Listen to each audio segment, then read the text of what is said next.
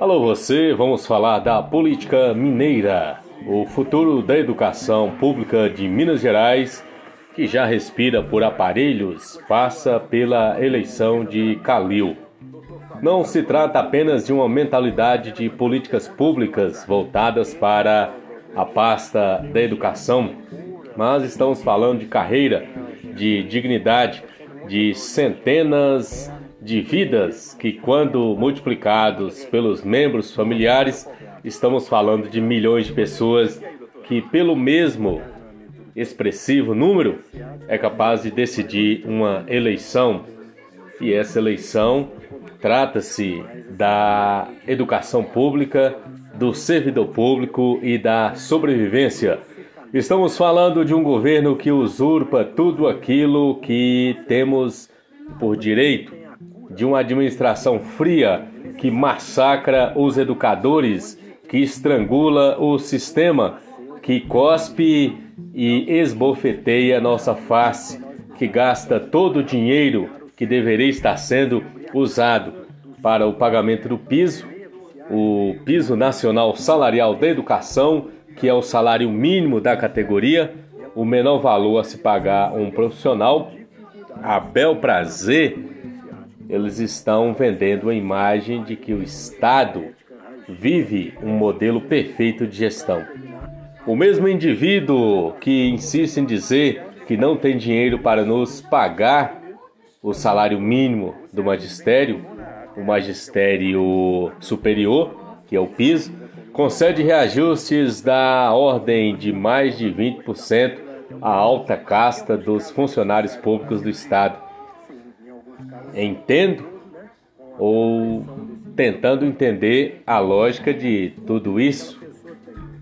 Se é que tem alguma lógica essa moral de falar que não tem dinheiro para uns, para muitos e para uma minoria paga-se quase 30% de aumento. Lembrando que o da educação não é aumento, é o salário mínimo, é o menor valor a se pagar ao professor. Se tudo isso abordado aqui, que é maciçamente divulgado como notícia para todas as regiões do estado e que se tornou um fato conhecido nacionalmente, isso não for suficiente para anular qualquer argumento para sustentar uma tendência de voto nesse candidato por parte de nós, educadores e famílias, então peguem para ver a projeção de um segundo mandato dele, que vai sacramentar todo o plano de liquidar de vez a rede pública de ensino e, por consequência, gerar desemprego, falência e muito mais. A destruição iminente de nossas vidas funcionais. Já estamos adoecidos, uma profissão de adoecidos. Isso ele já conseguiu. O estresse, depressão, doenças emocionais, cardiovasculares, físicas diversas, dentre outras.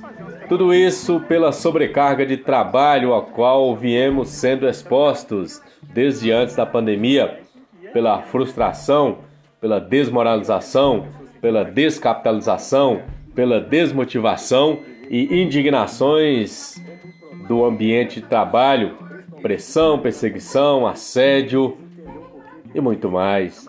Desvalorização, coisificação, falta de perspectiva de melhora, pela incerteza de como ficará cada contrato dos contratados, dos convocados, enfim, por tudo que vai na contramão e o efetivo também que pode perder a sua lotação, o seu cargo, a sua estabilidade.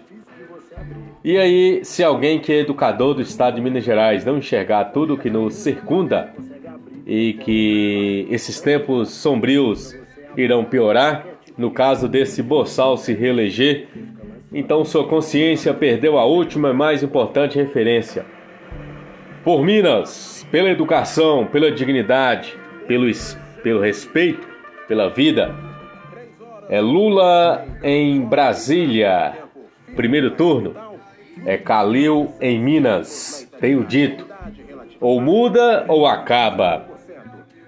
Ou Zema fora, ou o povo chora. Temos que tirar Bolsonaro e Zema.